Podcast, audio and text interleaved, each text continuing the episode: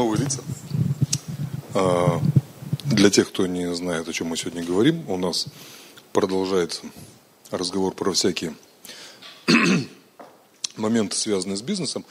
А, эта часть, на которую вы пришли, сейчас мы поговорим про а, команду, про то, что такое команда в бизнесе, и поговорим про клиентский сервис. Что в этом плане может быть интересного? Здесь очень много именно бизнесовых вопросов.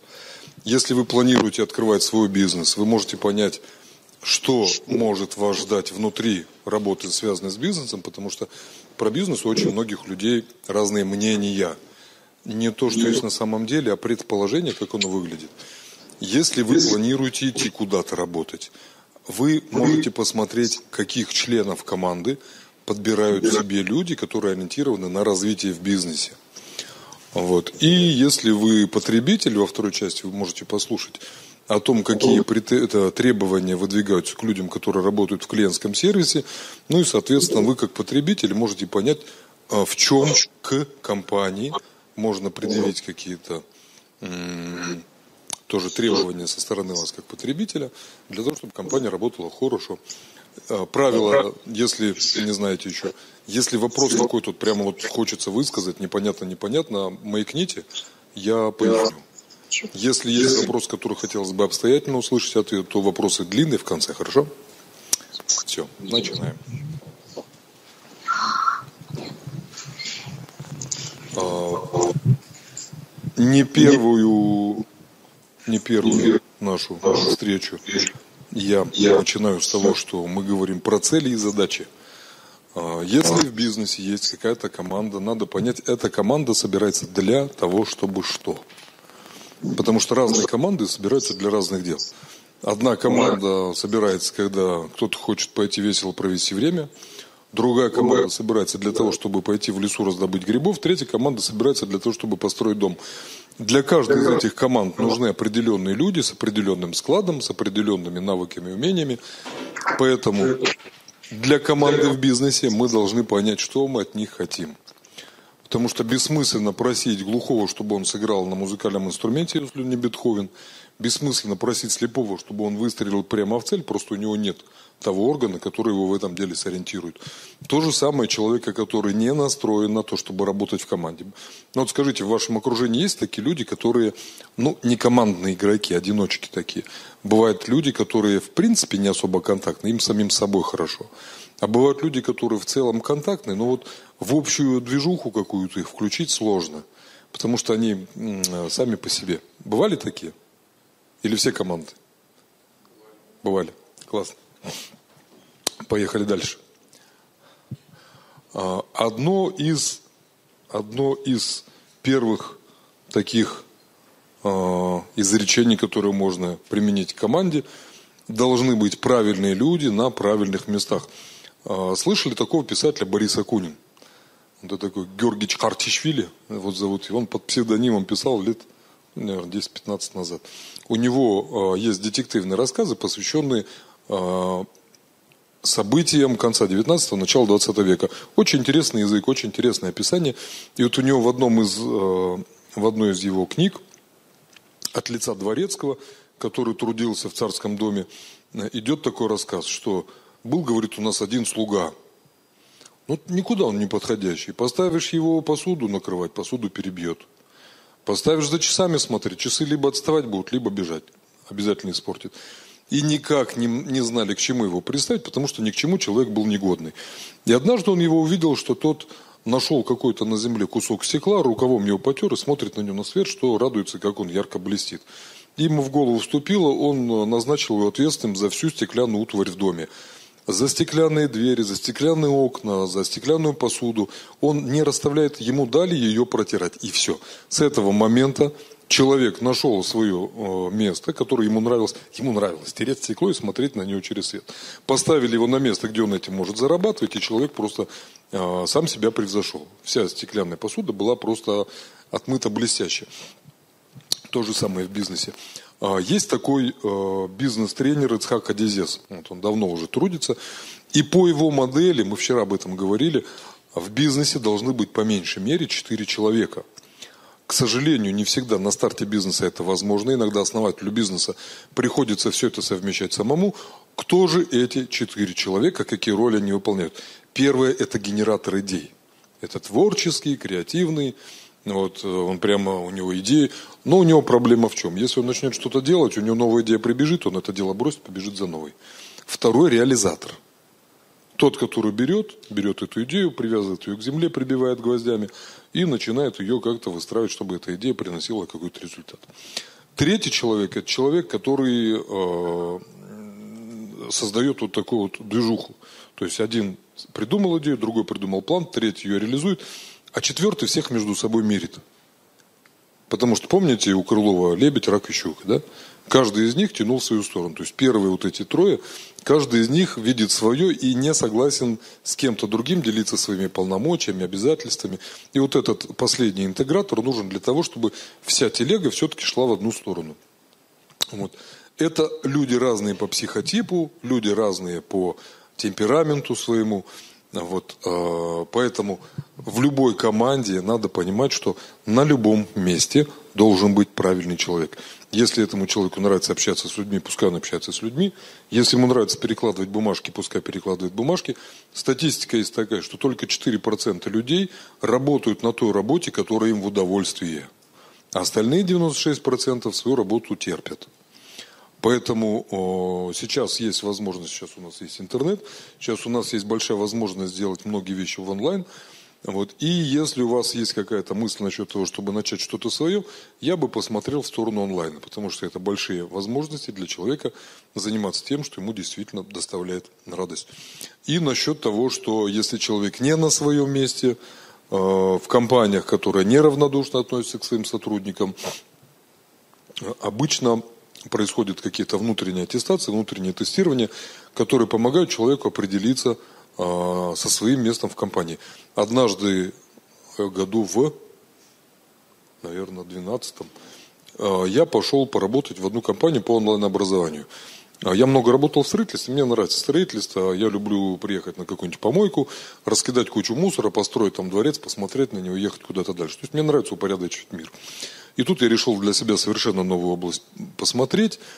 Ту должность, которую мне дали, я на ней я не все понимал, у меня не все получалось, поэтому по, испыт... по окончании испытательного срока мне сказали, слушай, нам в целом нравится, как ты работаешь, но здесь мы тебя не можем держать, ты нам сюда не подходишь. У нас для тебя есть раз, два, три места на выбор.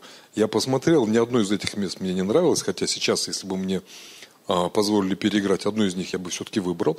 Но тогда мне казалось, что, в общем, онлайн-образование, что, что это такое? Что-то несерьезное, я тут дворцы строю, а тут мне, понимаешь, предлагают в интернете что-то там делать. Я отказался. Вот. Это пример того, что в компании, где есть понимание, что сам по себе человек неплох, помогает ему свое место найти. Там, где в компаниях о развитии сотрудников особо не переживают, просто говорят, извините, вот, но мы с вами работать дальше не будем, всего вам доброго. Этот момент стоит учитывать. Дальше. А, человеку, руководителю необходимо для себя прописывать, кто такой, на его взгляд, идеальный член команды – то есть, опять же, знаете, ну вот ребят, наверное, знают, может, девчонки тоже знают. В футболе, да, знаете, футбол игра, бегают, мячи пинают.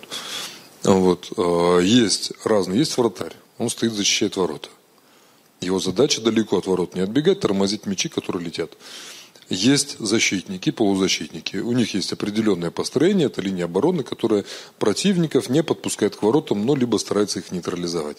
А дальше есть нападающие, которые бегают по территории противника и пытаются мяч забить ему ворота. Понятно, что это все условное определение, что там есть комбинации, когда а, защитники отбегают дальше, нападающие приходят ближе. Вот. Но в целом у каждого есть своя функция. Для нападающего важны крепкие ноги, зоркий взгляд и умение противостоять натиску соперника. Для нападающего, наоборот, надо на территорию противника убежать, быстрые ноги, сильный удар, хороший глазомер, чтобы он с любой точки попытался попасть в ворота. То же самое идеальный член команды. Вот у меня есть член команды, в голове я должен понять, кто мне в команде нужен. Представьте себе ситуацию, вратарь хороший специалист вот вообще сам по себе? Можете сказать «да». Хороший. Но представьте себе команду, которая состоит из 11 вратарей. Каждый из них хороший сам по себе. Будет ли эта команда хорошо играть? Вряд ли. Потому что все они будут сосредоточены на том, как защитить ворота, но никто не будет бегать. Кончится все это плохо. То же самое в бизнес-команде. Должно быть понимание, кто конкретно мне нужен. И уже под эту его обязанность, под его ключевые какие-то качества и компетенции мы уже ищем человека. Далее, соответствие ценностям. А, я за свою жизнь поучаствовал, наверное, в трех с чем-то тысячах собеседований.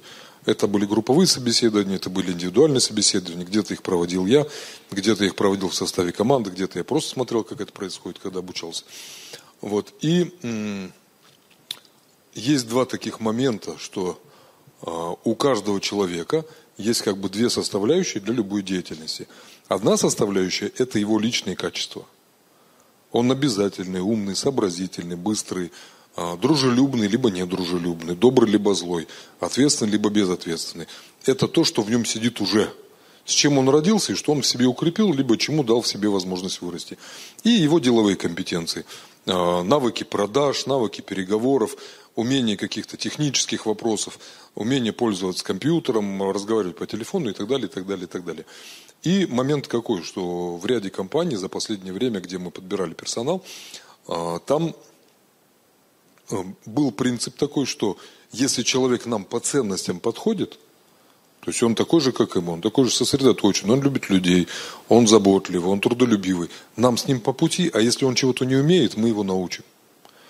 Вот, а поэтому, с одной стороны, занимайтесь бизнесом, а, ищите людей, которые с вами на одной волне, чтобы вы с ними друг друга понимали и смотрели в одну сторону. Собираетесь идти к кому-то устраиваться, узнайте, что за ценности у людей – они вам по душе или нет. Потому что если поперек себя идти, просто будет тяжело работать, и, в общем, рано или поздно вы оттуда уйдете, потеряв какое-то время. Далее. Три О, которые в человеке, в любом э, очень ценятся любым работодателем, это осознанность, осмысленность и ответственность. Но осознанность а, под ней понимают то, что человек понимает, где я и сейчас, то есть вот что я прямо здесь, прямо сейчас делаю, образ действия осмысленность, что человек при этом еще находится в трезвом уме, у него ясный рассудок, он э, умеет мыслить, он э, может анализировать, принимать какие-то взвешенные решения, и ответственность, что он берет на себя ответственность за какие-то действия.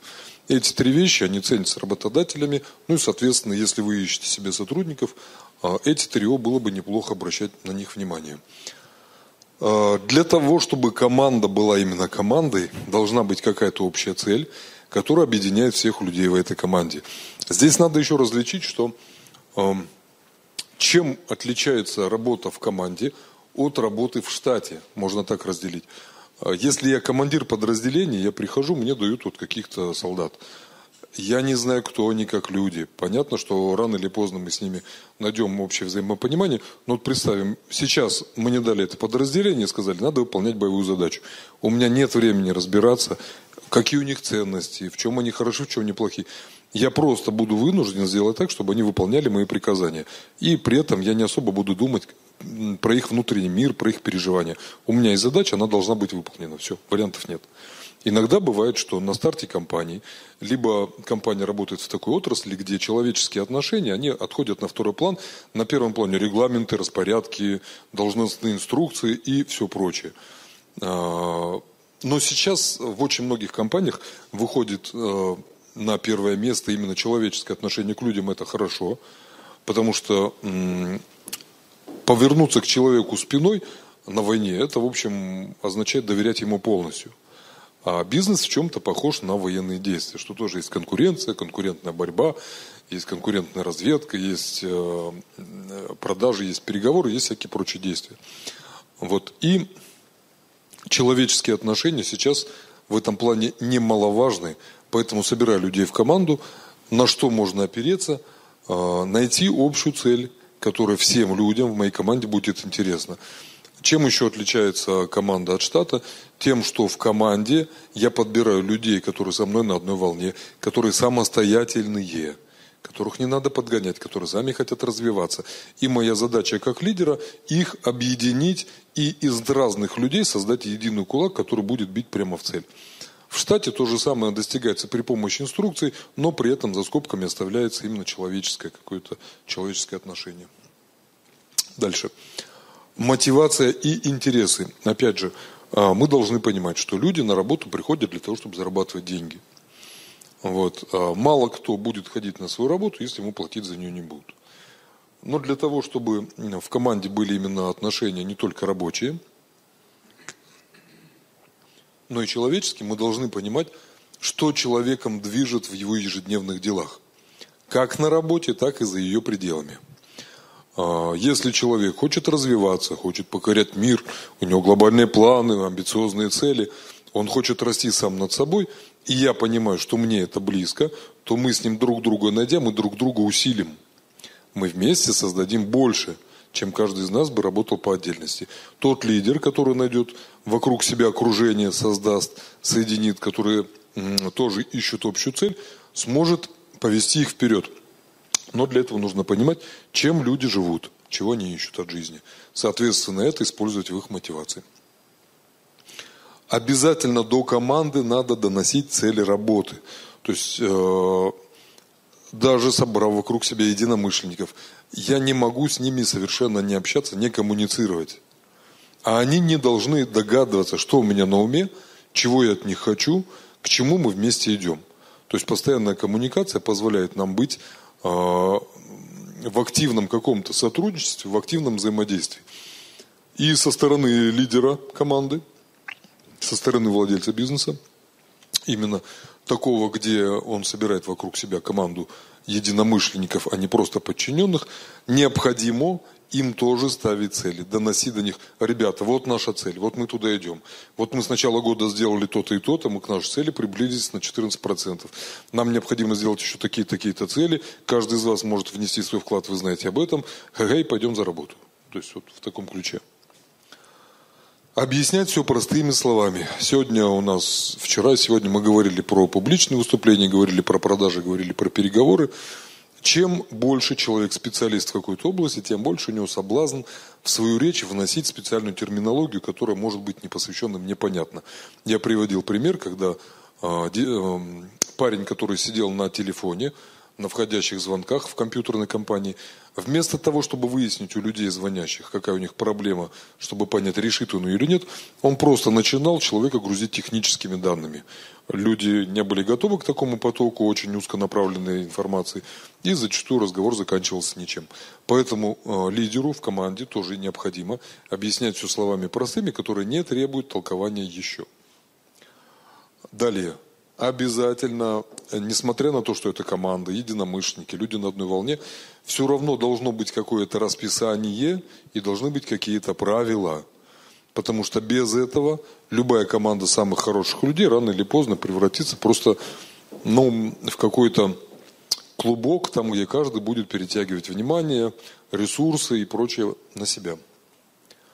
А, лидеру еще нужно быть гибким, потому что он отвечает за общий результат всей команды, и он должен понимать, что он будет делать в том случае, если внешние обстоятельства резко изменятся. Каждый член команды имеет свое мнение насчет того, что нам нужно делать. Вот, предположим, кризис наступил, финансовый, или неведомая какая-то болячка прилетела, и люди начинают теряться, потому что не у всех есть в голове понимание, как же действовать в кризисной ситуации. У лидера должно быть понимание, он должен быстро приноравливаться, собирать в себе свою команду и говорить, ребята, у нас есть изменения, работаем дальше. Дальше. А, тем не менее, несмотря на то, что мы говорим про осознанных людей, которые с лидером на одной волне, которые самостоятельные и стремятся к развитию, мы, тем не менее, прописываем регламенты работы. Это необходимо для того, чтобы каждый новый член команды не отвлекал, свое, не отвлекал внимание лидера на то, чтобы объяснять те вещи, которые для остальных уже понятны. А, как правило, регламенты еще чем хороши? Тем, что они, будучи прописанными раз, они действуют достаточно долгое время. И дают возможность человеку в своем режиме эти регламенты проходить, изучать и пользоваться в ежедневной деятельности обратная связь. Всегда а, у лидера должна быть четкое понимание что не только он вещает во Вселенную, поскольку он глава команды, но он же ее часть, он должен понимать, что он слышит, насколько его слово отзывается в его команде. И он готов эту обратную связь услышать, переработать и, может быть, внести какие-то изменения в свои действия. Обязательно чувство сплоченности, чувство локтя, то самое, та самая возможность повернуться спиной к человеку, не боясь о том, что со спины тебе прилетит что-то неприятное. Опять же, задача лидера в том, чтобы команду сплачивать, потому что а, в любой даже самой хорошей команде все-таки не пропадают человеческие отношения, а, идеальных людей не существует, каждый из людей имеет свое какое-то видение, разные видения могут между собой сталкиваться, приводить к каким-то конфликтам, Поэтому э, лидеру надо постоянно напоминать о том, что, ребята, мы вместе, да, мы можем поспорить, мы можем поссориться и поругаться, но тем не менее мы вместе. Ну, как у друзей бывает. Друзья бывают, могут и поссориться между собой, и поругаться, и какое-то время даже не общаться. Но тем не менее они знают, что пройдет это время, и они будут снова дальше идти под руку. Лояльность.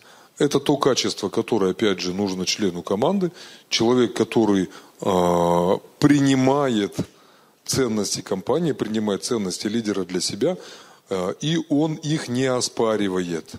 Либо, если он в чем-то не согласен, он их готов обсуждать, но тем не менее, в целом он лоялен к компании, он лоялен к команде, лоялен к лидеру и к тем целям, которые тот э, транслирует.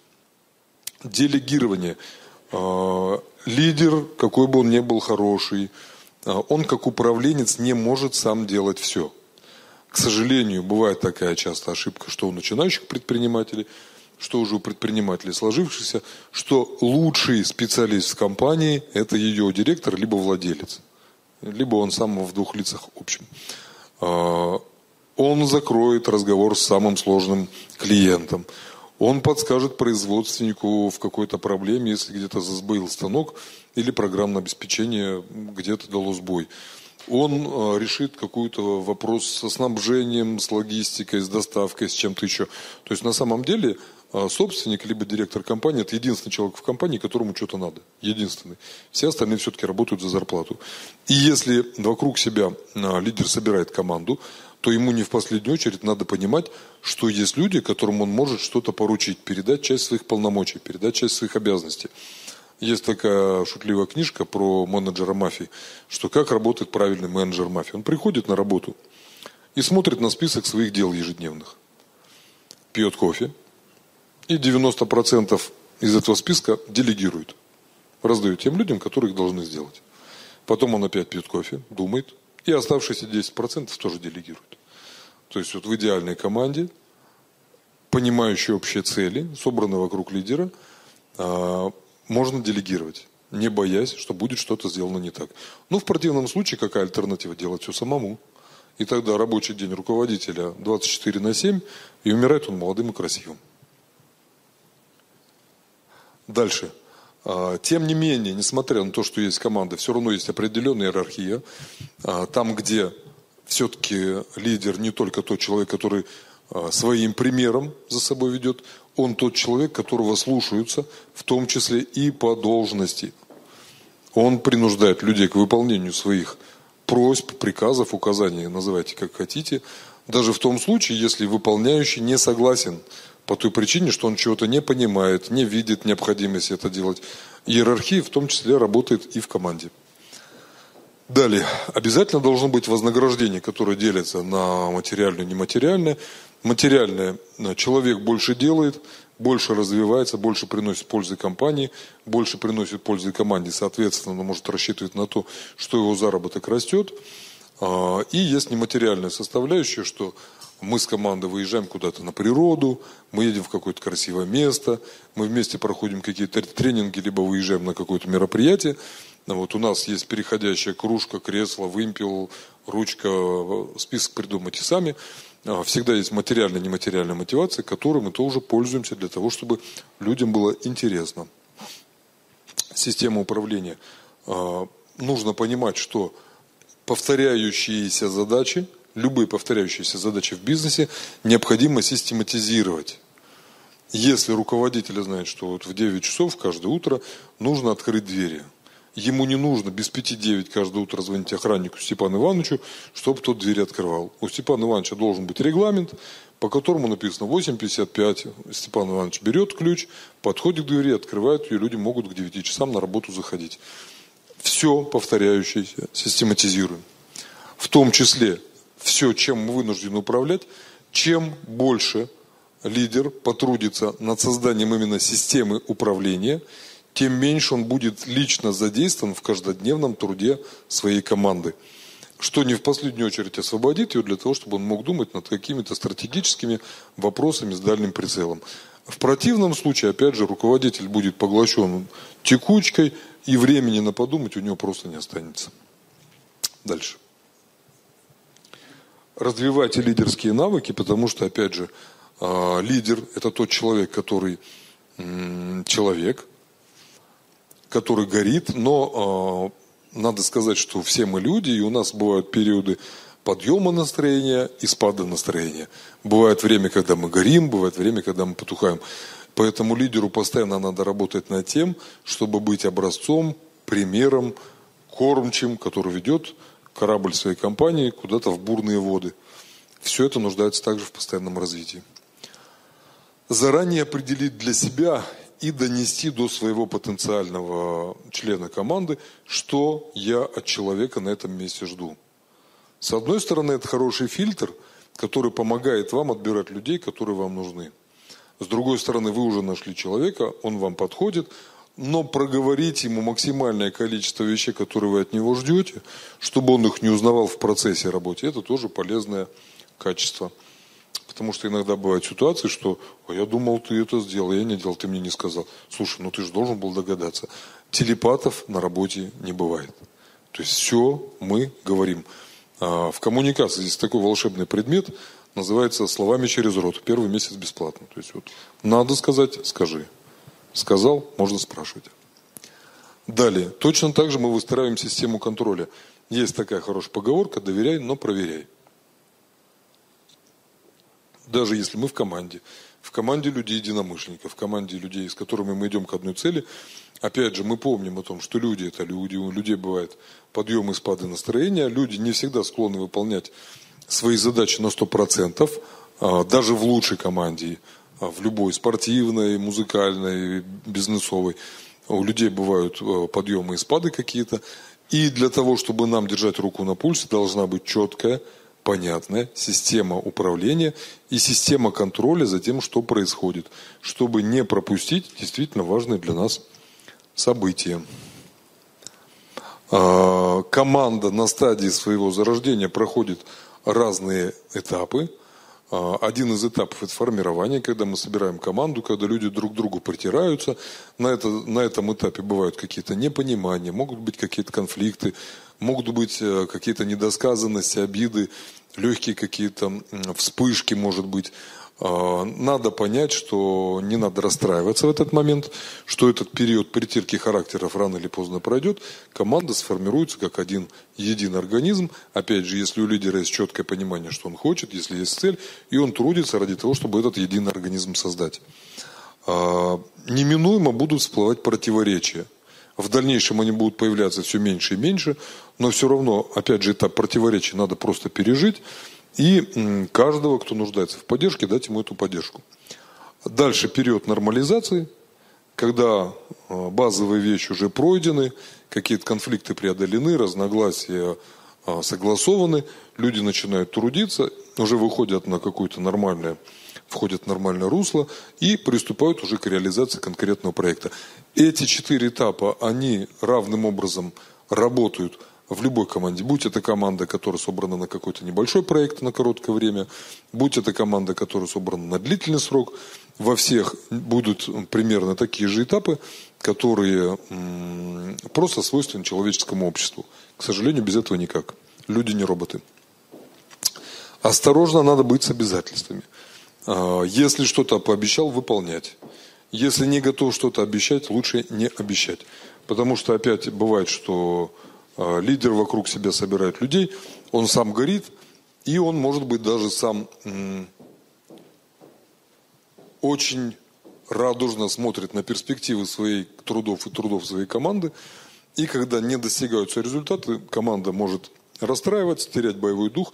Поэтому любые обязательства, которые на себе лидер берет, они должны либо выполняться, либо нужно повременить именно с этими обязательствами по какой-то причине. Следующее. Учитывайте личные пожелания. Здесь мы опять возвращаемся к тому, что помимо общей цели, э, все-таки у каждого человека есть свои цели частные, которые для него важны. Ну, вот, например, я хожу на какую-то работу. Для чего я хожу? Я хочу построить дом.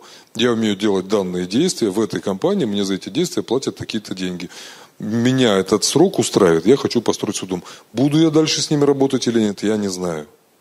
Может быть, если у нас сложатся отношения, или я увижу для себя возможность развития, если мне это интересно, я буду работать в этой компании дальше.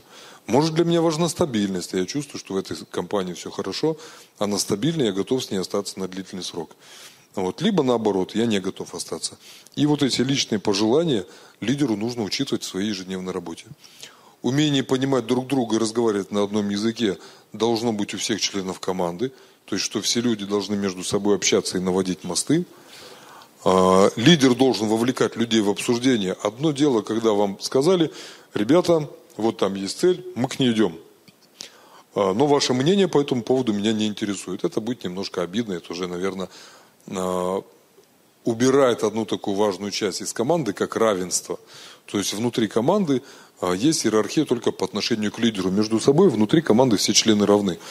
Но если они не вовлекаются в обсуждение каких-то вопросов, они со временем перестают чувствовать эту цель своей и работают так же, как подневольные люди. За счет этого теряется вот эта синергия, которая свойственна команде, которая находится на, э, на одной волне, на одном уровне. Пока понятно? Интересно? Не спите? Хорошо. Дальше. Забыть слово ошибка. Э, очень многие люди рассказывают, что большая часть печальных событий в их жизни была связана с тем, что в детстве, в школе, родители говорят, ну как ты, что ты наделал, ведь ты ошибся, как ты мог это допустить? И человек со временем думает, я лучше не буду делать, но зато я не ошибусь.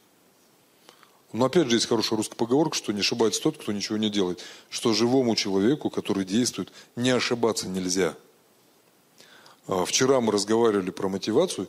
Слышали, такой был теннисист Андрей Агаси, нет? Ну, погуглите. Он был хороший очень а, теннисист, первая ракетка мира был. И он а, с очень юного возраста занимался теннисом. Написал книгу, у него биографическая книга, очень полезная такая. И вот у него отец на заднем дворе поставил пушку, знаете, как теннисисты тренируются, да? Такая пневмопушка, заряжаются мячики, и она просто стреляет мячами, и человек отбивает. И вот он, семилетний мальчишка, ежедневно отбивал две с половиной тысячи мячей. Две с половиной тысячи. Это вот, наверное, часа три непрерывной работы. Его отец посчитал, что за год будет отбито примерно миллион мячей. И он ему говорил, что ты знаешь, человек, который отбивает за год миллион мячей, не может не быть победителем. То есть все от действий, от навыков, от привычки – от повторения. И э, были ли ситуации, когда он ошибался и мяч не ловил? Конечно. Я думаю, их было даже больше, чем у других, кто занимался реже, чем он.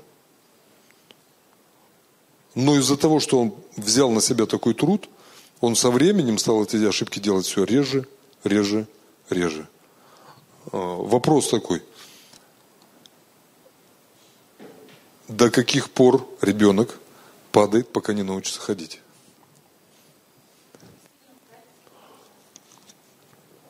Ответ в вопросе, пока не научится ходить. Потому что пока он не ходит, он все равно будет падать и биться, правильно? Вот. А, он может сильно удариться, он может много сильно ударяться. Да, конечно, через боль, через э, какую-то обиду он идет э, и постигает. Но а, скажите мне, кто-нибудь видел взрослых людей, которые, имея полностью руки-ноги, кто бы ходил на четвереньках, нет? Почему? Все научились ходить, да?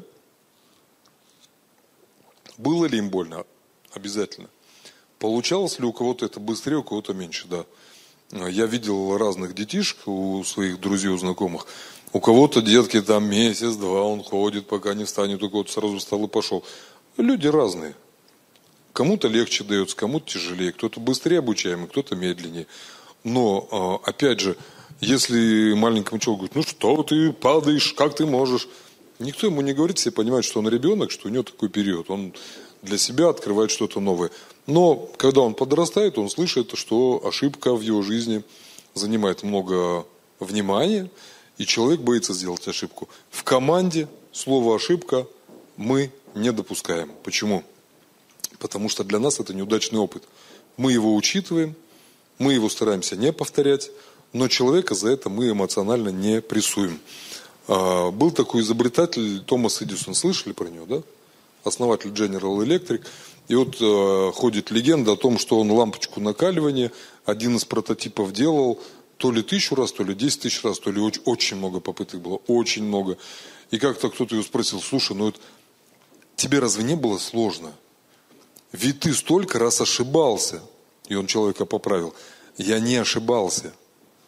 Я нашел тысячу способов неверных сделать лампочку. Я их учел и пошел другим путем. Поэтому в команде мы учитываем негативный опыт, который у нас появился, учитываем, где мы допустили какое-то а, неправильное действие и идем дальше. Мы просто нашли неправильный способ что-то сделать.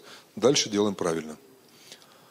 Критикуем в команде мы только по делу, не переходим на личность, и сами знаете, что э, критиковать можно сильно по-разному.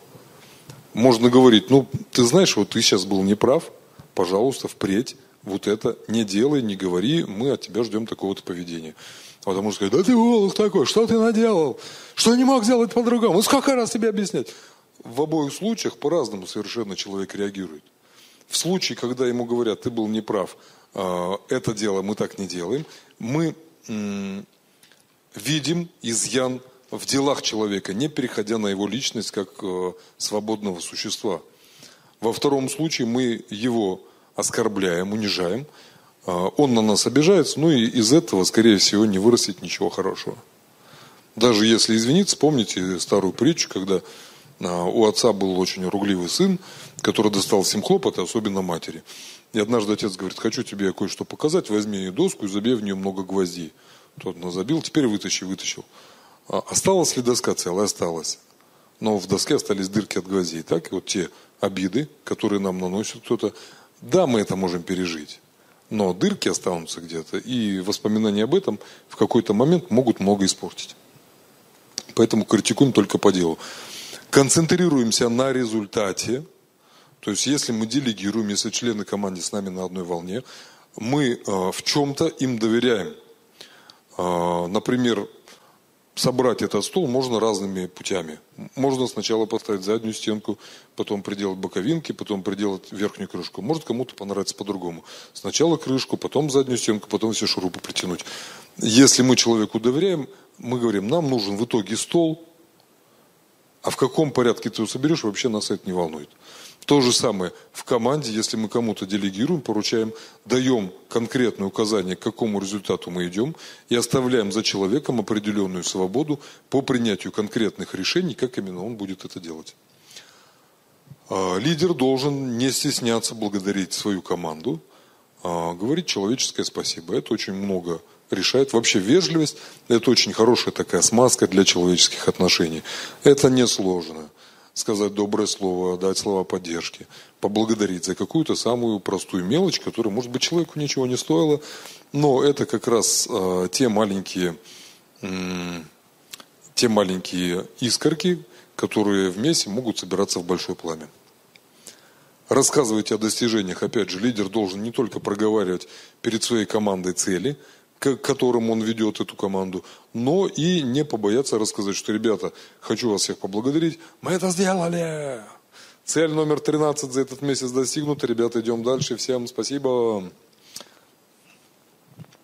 А, семь человек на один проект. Есть такая а, теория у ученых, что человек может единоразово в своем сознании держать от 5 до 9 простых вещей, то есть 7 плюс-минус 2 пример, где это работает. Слышали про такое явление, как цыганский гипноз, нет? А, о, что это? Вообще жуткое дело. В Большом Куше там один из героев говорит, ненавижу цыган. Почему? Потому что подходит, да, я тебе погадаю, ручку посмотрю. И тут же вокруг собираются два-три человека, они человека хлопают, давай мы тебя посмотрим. И у человека идет перегруз, потому что он не может отследить все, что происходит. Одна держит за руку, вторая трогает за плечо, третья хватает за подол, четвертый бьет по карману, у человека расстраивается внимание. В это время у него можно из кармана вытащить кошелек, можно часы с руки снять, сережки из ушей, потому что настолько человек бывает впечатлениями перегружен. И вот эта особенность, она учитывается в контроле команды, что на один проект мы выделяем 7 человек. Если человек больше 9 становится, то мы эту команду бьем пополам. Потому что одновременно видеть больше, чем 9 человек а, сложно, контролировать тоже сложно. Коллектив из 15, 20, 50, 100, тысяч человек однозначно просто нереально.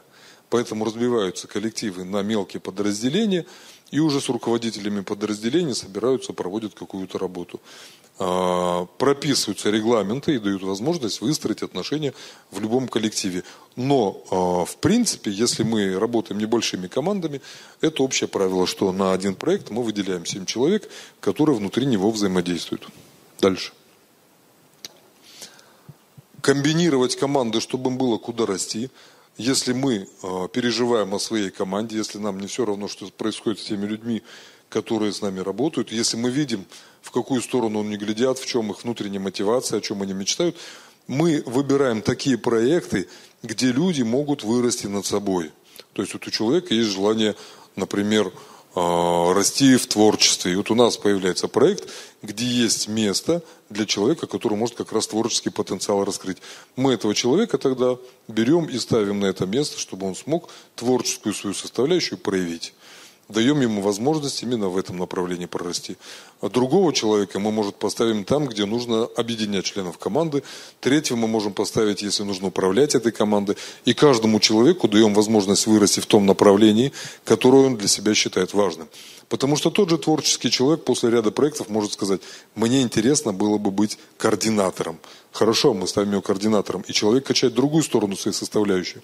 Вчера мы разговаривали про колесо баланса. Слышали, да, колесо баланса? Колесико такое, там сектора, отношения, любовь, деньги, работа, хобби, здоровье.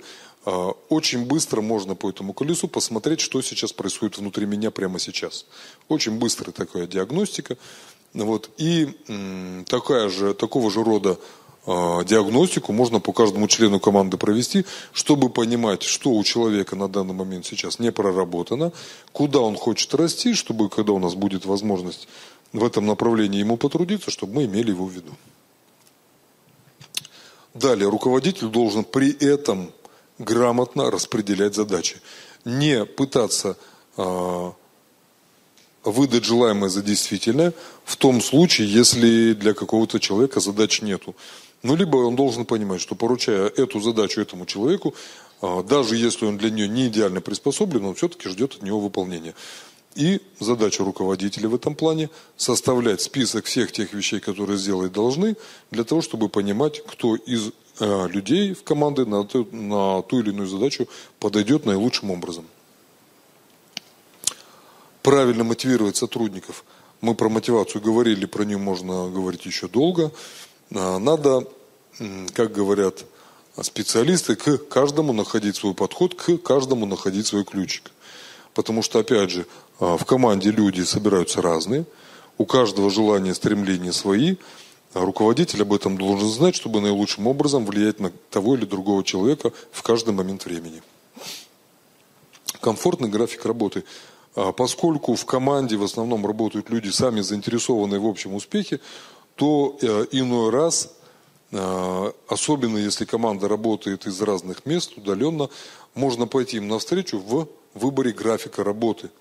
Потому что кому-то удобнее работать ночью. Ну, вот, например, у меня в ряде проектов были ребята, которые работали в других часовых поясах, и они работали ночью, им было так удобно. Это было определенное неудобство для тех, кто работал в дневное время по Москве, но мы просто, поскольку общий результат команд был очень неплохим, мы просто решили, как это будет нивелировано при помощи различных а, приемов. Ну, мы использовали э, различные мессенджеры, мы использовали различные электронные документы.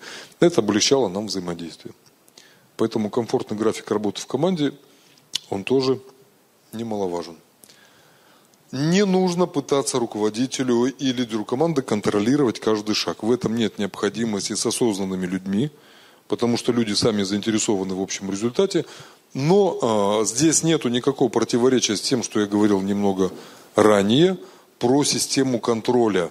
Система контроля должна э, в любом случае у нас быть, чтобы мы понимали, что происходит в каждый момент, э, для того, чтобы у руководителя была полная картина происходящего – вот. Но контролировать каждый шаг каждого отдельно взятого человека, для этого не будет времени, для этого не будет возможности, да и необходимости тоже нет. Не экономить на обучении. А, опять же, а, мы говорили о том, что а, при подборе людей в команду мы смотрим в основном на человеческие качества. Если в целом человеческие качества нас устраивают, то всяким навыкам, нужным для работы, всегда можно обучить. Я помню, например, себя, что я в нескольких местах работы, где учился, когда работал в строительных компаниях, меня постоянно отправляли на какие-то курсы переподготовки, чтобы я знал какие-то новые, мог выучить новые действия, нужные для работы, новые программы освоил. Когда я работал в области онлайн-образования, а, все компании время от времени говорили, слушай, тебе нужно вот это подтянуть, мы купили для тебя курс, пожалуйста, вот в рабочее, там, в нерабочее время проходи этот курс, нам нужно, чтобы в этом направлении ты смог навыки свои улучшить или получить совершенно новые. А, если лидер собрал вокруг себя команду, которая с ним смотрит в одну сторону, то он может управлять, не управляя. Что значит управлять, не управляя?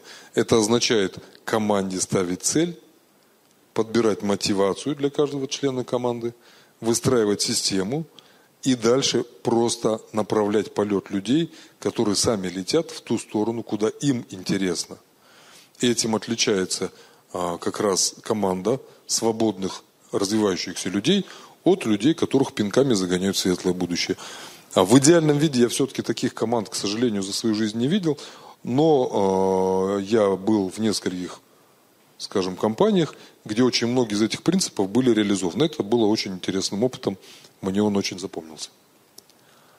Лидерство – это то, что мы ищем от своих сотрудников, от своей команды, потому что в дальнейшем, возможно, кто-то из тех людей, которые работают рядом со мной, либо займет мое место, когда я уйду в, другую, в другой проект, совершенно в новое направление, либо, уйдя из нашей команды, сам станет тем лидером, который вокруг себя соберет новую команду.